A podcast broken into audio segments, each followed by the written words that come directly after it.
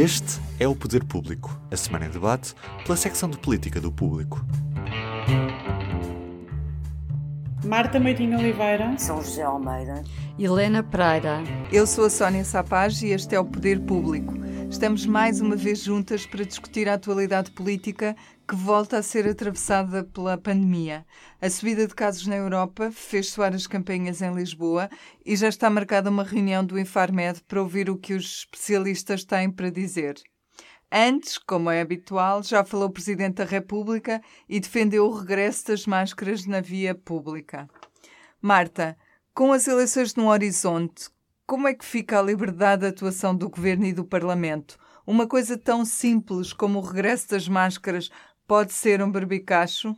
Pois o que nós temos visto pelas declarações desta semana é que uh, tem havido alguma, alguma necessidade de falar em outra vez em medidas não do âmbito daquelas que foram aplicadas no início da pandemia, talvez serão mais suaves, mas ainda assim em termos de, do que é preciso ser feito em termos legislativos para que elas entrem em vigor, parece haver aí alguma dificuldade em conjugar calendários, embora uh, estamos para ver o que é que, como é que se decide exatamente o momento da dissolução do Parlamento e isso acaba por determinar um bocadinho a margem que existirá para fazer isso. O problema é que a questão das máscaras tem que ser, uh, tem que ser aprovada por lei e uma lei tem que passar na Assembleia da República.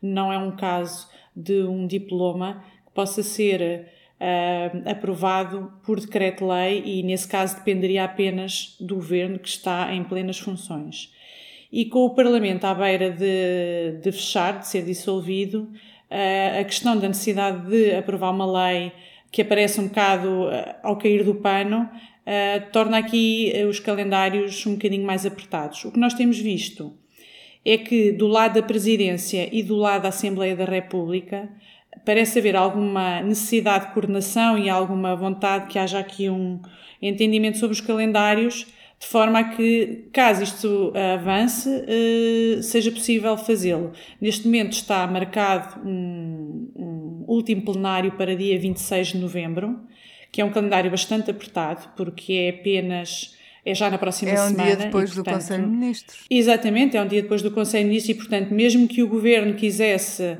decidisse uh, que uh, havia novas regras para as máscaras, não daria tempo para que o Parlamento batesse e aprovasse uma lei para um, uh, reforçar o uso de máscaras nas ruas e talvez também no comércio local, não sabemos. Estou só a, a, a pensar no que foi decidido na, da última vez que no comércio local neste momento já não é preciso usar máscara, já não é obrigatório. Sim, tudo isto depende de facto do que resultar da reunião da manhã, máscaras ou outras coisas. A máscara foi um exemplo, na verdade. Exato. Exato, a máscara só é um exemplo que merece aqui mais atenção porque todos nós já sabemos, e isso foi até um argumento muitas vezes usado pelo governo, todos nós já sabemos que as máscaras têm que passar pela Assembleia da República. E, portanto, uh, vai ser preciso coordenar aqui muito bem os calendários para que não haja aqui um problema legislativo para as medidas que acabarem por ser decididas no Conselho de Ministros depois da reunião do Infarmed. São José, o, o facto de já estarmos a antecipar restrições, já várias pessoas falaram sobre isso, incluindo o Secretário de Estado Lacerda Salles, um, Significa que o governo aprendeu alguma coisa com o Natal e o Ano Novo do ano passado? Que foram, pelo menos o Natal foi mais ou menos livre e depois teve consequências? Eu creio que o governo aprender, aprendeu, não é? Um, e, e, e, e, creio, acho que aprendemos todos um, com o que se passou no Natal e, no Ano Novo. Um, e creio que vão ser aprovadas restrições e que penso que não passarão apenas pela máscara, um, podem até chegar ao limite de constrangimentos em viagens e uh, entradas no país.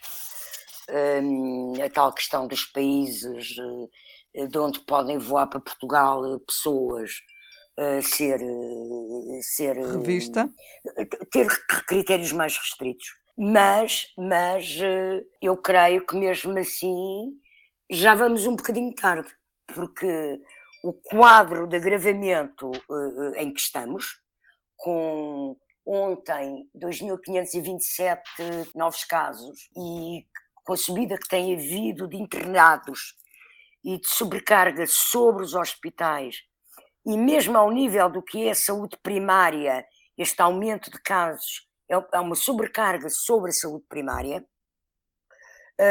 eu penso que, que, que, já vem tarde e que já poderia ter sido feito isto há mais tempo. Mas considero que, que neste momento é essencial serem quinta-feira aprovados critérios que entrem em, em, em vigor no dia 1, dia 1 de dezembro. Penso que isso parece-me inevitável. Helena, já não estávamos à espera que as eleições de 30 de janeiro fossem vividas outra vez sobre o signo da pandemia. Dirias que isto é mais benéfico para o governo ou para a oposição? É sempre mais complicado para, uh, neste caso, para o governo, para o PS, para quem tem responsabilidades uh, em tomar medidas para lidar com a pandemia, embora algumas dessas medidas tenham que passar pela Assembleia e possa-se dizer que exigem a co-autoria ou a co-responsabilidade, a ajuda dos outros partidos.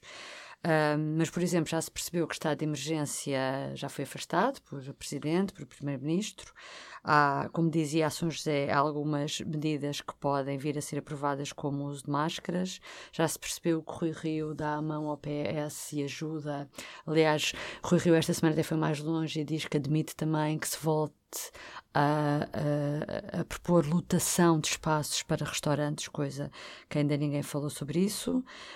Um, Percebe-se, por outro lado, que o, que o Primeiro-Ministro está preocupado uh, em que este Natal realmente não volte, eh, não voltem a ser cometidos os erros neste Natal que foram cometidos no Natal passado, principalmente por causa de, da gravidade da situação pandémica e porque há eleições já em 30 de janeiro.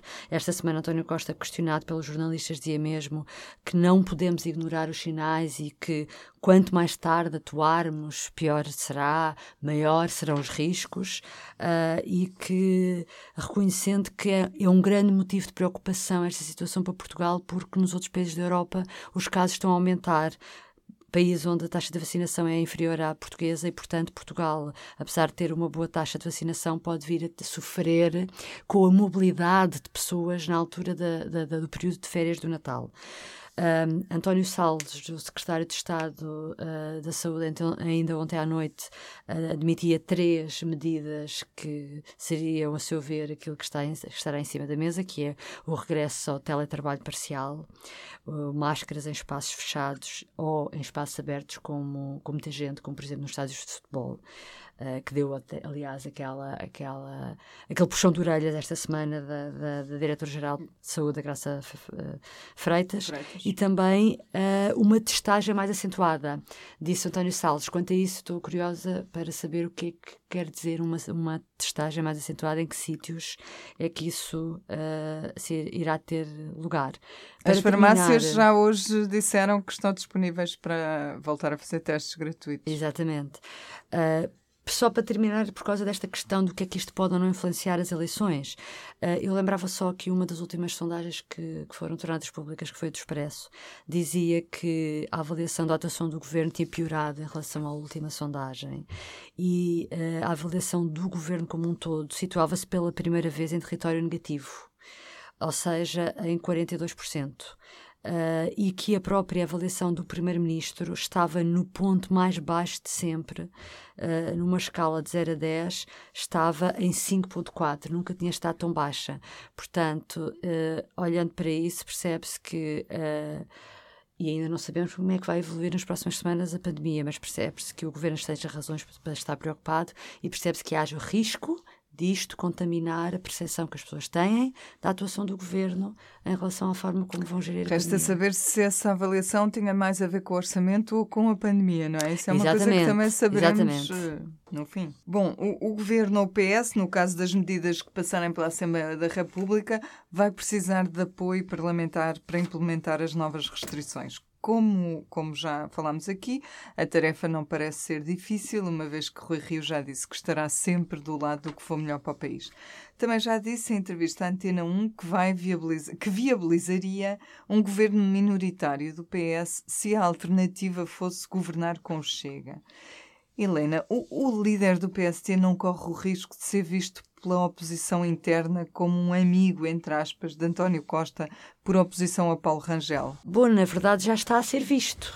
É, a campanha de Paulo Rangel já assenta um pouco também nessa, nessa premissa. Porquê? Porque Rui Rio já admitiu viabilizar um governo minoritário do PS, deu há poucos dias uma entrevista na Antena 1, em que colocou em cima da mesa um cenário curioso, que era, admitia que possa fazer um acordo parlamentar de meia legislatura com o PS, ou seja, aprovar, nas palavras de Rui Rio, seria sensato, aprovar uh, os orçamentos, dois orçamentos, ao fim de metade da legislatura, que é de quatro anos, fazer um balanço daquilo que tinha sido feito e nessa altura ver se então uh, seria possível uh, continuar essa por assim dizer, essa aliança, porque considera, nas palavras dele, volta a referir, que seria uma solução mais estável do que fazer acordos pontuais, lei a lei ou orçamento a orçamento.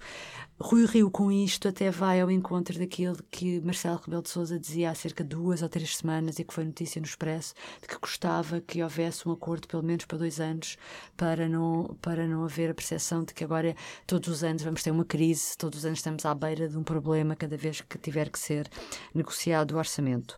Por um lado, os próprios apoiantes de Rangel uh, estão a usar este argumento para dizer que, que o Rio está prontinho, por assim dizer, para dar a mão ao PS. Mas, por outro lado, os próprios apoiantes do Rio andam a fazer campanha a dizer que votar em Rangel ou escolher Rangel para líder do PSD é escolher a via que dá menos governabilidade ao país. Portanto, quer dizer. Uh, eu, eu, eu, nem estou a dar a minha opinião, eu limito-me a citar o que é que cada grupo, Factos. cada facção está a dizer sobre, este, sobre isto, não é? Por último, a Rangel tem sido mais claro a dizer que não quer um governo minoritário não quer ajudar o, o PS, o PS ganhar com, com uma maioria relativa, dizendo que não é nenhum drama haver um governo minoritário uhum. e que se ele ganhar com uma maioria eh, relativa, se for o PSD a ganhar com uma maioria relativa, admite fazer acordos com o CDS, com a Iniciativa Liberal, até com o PAN, mas ficando de fora o PS, que só admite acordos com o PS para questões como revisões constitucionais que obrigam a dois terços realmente da, uh, dos votos no Parlamento. Por último, só para terminar, uh, sabemos, por outro lado, falando de, da questão do ser amigo, sabemos que a relação de António Costa com Paulo Rangel não será das melhores e até foi pública alguma animosidade entre os dois. Eu recordo ainda há pouco tempo, julgo que em janeiro deste ano, António Costa disse em público que Rangel estava a liderar uma campanha hum. internacional para denegrir a imagem externa de Portugal durante a presidência portuguesa da União Europeia. Porquê? Porque foi na altura em que havia uma polémica em torno da escolha do procurador europeu, José Guerra, e sobre se ele tinha currículo ou não, e se tinha ultrapassado outras pessoas ou não com melhor currículo para aquele cargo. E na altura, uh, António Costa foi muito duro, apontou o dedo a Rangel, neste caso, dizendo que uh, não podia tolerar, o governo não podia tolerar minimamente uh, que algumas pessoas estivessem a transformar a presidência portuguesa num palco de oposição ao governo e que isso era um precedente gravíssimo. Portanto, eu não sei como é que estão as relações pessoais de diálogo de António Costa uh, e Paulo Rangel, mas por aquilo que é público estarão um bocadinho mais difíceis do que aquelas que poderão ser as de António Costa e Rui Rio. Mas no fim, depois, tudo depende do resultado das eleições.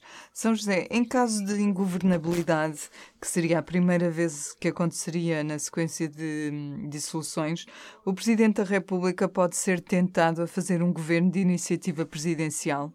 Bom, o governo de iniciativa presidencial, a figura que é historicamente conhecida como tal, foi no final dos anos 70, houve três primeiros ministros nomeados, tiveram pouca duração, Carlos da Mota Pinto, Nobre da Costa, Lourdes Pinta Silva, e houve revisões constitucionais que mudaram o perfil dos poderes constitucionais. Eu, hoje, eu acho que hoje em dia não há espaço para isso, eh, para governos de iniciativa presidencial, e creio mesmo que o Presidente da República atual, o professor Marcelo Rebelo de Sousa, não tem perfil, nem tem características para recorrer a esse tipo de solução. Ele poderá, sim, influenciar através do seu poder de magistratura de influência e não deixará de o fazer, um, influenciar uma solução e contribuir para uma solução de consensos, de formação de maiorias no Parlamento, de acordo com o que for a correlação de forças que saia das eleições. Uh, mas isso é uma coisa que não, não, não será um governo nunca de iniciativa presidencial, será um governo gerido entre os partidos que tiverem um, respaldo, representação parlamentar, uh, solução em que certamente a influência de Marcelo Rebelo de Sousa será importante e estará presente. No fundo, é um, é um puzzle aquilo que provavelmente terá de fazer. É bom que o Presidente goste também de, de fazer puzzles. O Primeiro-Ministro gosta, não sei se. e, e, e, e, na gestão política tem feito vários e está a fazer, agora está a fazer um puzzle diferente. Pois Mas isto... penso que o, que o que o professor Marcelo Rebelo de Sousa também sabe recorrer à arte dos jogos, eh, se não for o dos puzzles, pelo menos ao dos xadrez. Isto pode ser tudo um grande puzzle ou um, um xadrez. De um xadrez é definitivamente. Marta, hum, pode dizer-se que há dois discursos dentro do PS, ou que tem havido nestas últimas uh, semanas. Esta semana tivemos a JS a elogiar os feitos da geringonça em novos cartazes. E antes, houve vários destacados dirigentes do PS a dizer que a geringonça acabou. Parecia um ponto final. Isto não são dois discursos? São. Na verdade, isso começa um pouco uh, ainda na entrevista que António Costa deu, em que ele próprio colocava em cima da mesa o cenário de entendimentos tanto à esquerda como à direita. E, e portanto, o, que, o que tem acontecido é que as sondagens apontam para um cenário em que o PS vence, mas sem maioria e terá de, terá de ter apoio de um lado ou do outro do hemiciclo. A novidade aqui, de facto, é incluir o lado direito do hemiciclo nas contas para uma possível solução que dê governabilidade ao, ao país. São, são, dois discursos que o que me parece é que vão manter-se, um, uh, não sabemos exatamente como é que será a campanha e tudo pode mudar de facto até lá, mas uh, com as indicações que existem até agora, parece que eles se vão manter durante algum tempo, em que uh, António Costa vai, é como se ele estivesse em cima de um muro, ele ainda não sabe muito bem para que lado é que ele tem que cair, ele vai ter que cair, se calhar, para um dos lados, e portanto, neste momento, é melhor ficar em cima do muro e ter os dois lados disponíveis para caso seja necessário. Um, o que eu acho que é, é, difícil aqui, que vai ser curioso perceber, e é difícil perceber no imediato, é se este tipo de discurso é um discurso que depois cola no eleitorado. Porque se, por um lado, isto mostra um, um, ponto de vista pragmático e de, na altura em que eu precisar decidir, caso vença as eleições, eu escolherei aquele cenário que puder dar governabilidade ao país. Por outro lado, também pode revelar alguma, alguma disponibilidade pela parte do, do PS para fazer aquilo que for possível para continuar a governar e por vezes nem, nem, sempre, nem sempre isso é a solução melhor para, para agradar ao eleitorado, pode não agradar no sentido em que dá um bocado aquela sensação de que uh, eu farei tudo o que for preciso para continuar com o poder que neste momento eu tenho. E, e, portanto vai ser curioso ver para já o que é que acontece até lá, porque na política muita coisa pode mudar, e depois se isto cola de facto no eleitorado ou não. A última sondagem que nós fizemos dizia que mais de metade das, eh, das pessoas que tinham sido inquiridas queriam um governo de maioria absoluta. E isso também pode significar que de facto as pessoas estão talvez um bocado uh, com alguma, algum desejo de que não andemos neste vai e vem para um lado ou para o outro uh, e queiram uma solução mais estável. Eu, eu, de qualquer forma, penso que isso também é um reflexo um pouco do que se passa no próprio do próprio interior do PS, em que tu tens uma ala mais à esquerda e uma ala mais à direita, que acabam por ter discursos que parecem contraditórios. Sim, sim, é, é verdade. Vamos então diretas para a parte final do nosso podcast, chamamos-lhe o Público e Notório. São José, tens algum? Tenho uma frase, uma declaração feita por André Ventura ontem, que ele diz que retirou o apoio ao governo dos Açores, e passa a citar, porque o PSD, por o PSD Nacional. não se ter comprometido nas lutas contra a corrupção, contra a diminuição do, do tamanho do governo e da luta contra a subsidiodependência. E, e nem vou perder muito tempo a, a, escalpelizar a frase em si, o que é que este tipo de propostas significa, nem sobre a questão concreta do governo dos Açores e do orçamento dos Açores que está a ser discutir. Eu acho esta atitude muito importante e que deve ser registada. Eu penso que os líderes do, os dois candidatos a líder do PSD uh, eh, têm isto presente hoje em dia, mas penso que isto possa servir de lição para uh, futuras soluções de governo que se venham a construir a nível nacional à direita, porque uhum. de facto o Chega não é uma força política confiável. E acho que esta atitude de, em cima da discussão do orçamento, uh, André Ventura vir a nível nacional, passar por cima do deputado que tem eleito uh, no Parlamento dos Açores, fazer declarações de ruptura, penso que é um sinal uh, que é importante as pessoas e os políticos estarem atentos. Muito bem. Marta, partilhas o teu connosco? Também está, de certa forma, relacionado com os Açores, mas é mais do ponto de vista interno tem a ver com um número mágico nos Açores, que é o número 29, que é o número que permite uh, na Assembleia Legislativa dos Açores aprovar leis. É o número que dá uma maioria para aprovar leis.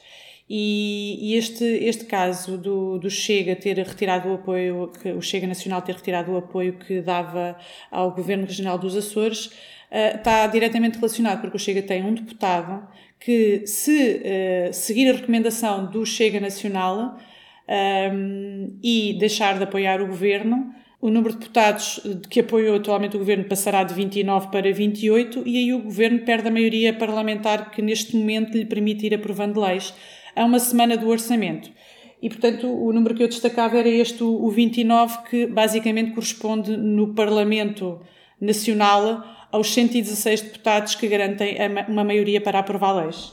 E tu, Helena, o que escolheste? Uh, bom, eu para público notório escolho uma coisa mais. um elogio, no fundo, que é um artigo de Ana Catarina Mendes, a líder parlamentar do PS, que no Guardian hoje uh, explica uh, as virtudes da lei portuguesa do direito ao desligar, explicando que não é uma lei radical mas sim uma lei em nome de uma sociedade mais decente e igualitária.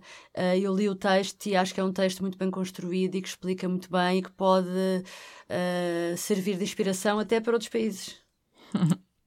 o meu é um preço ou um valor 290 euros.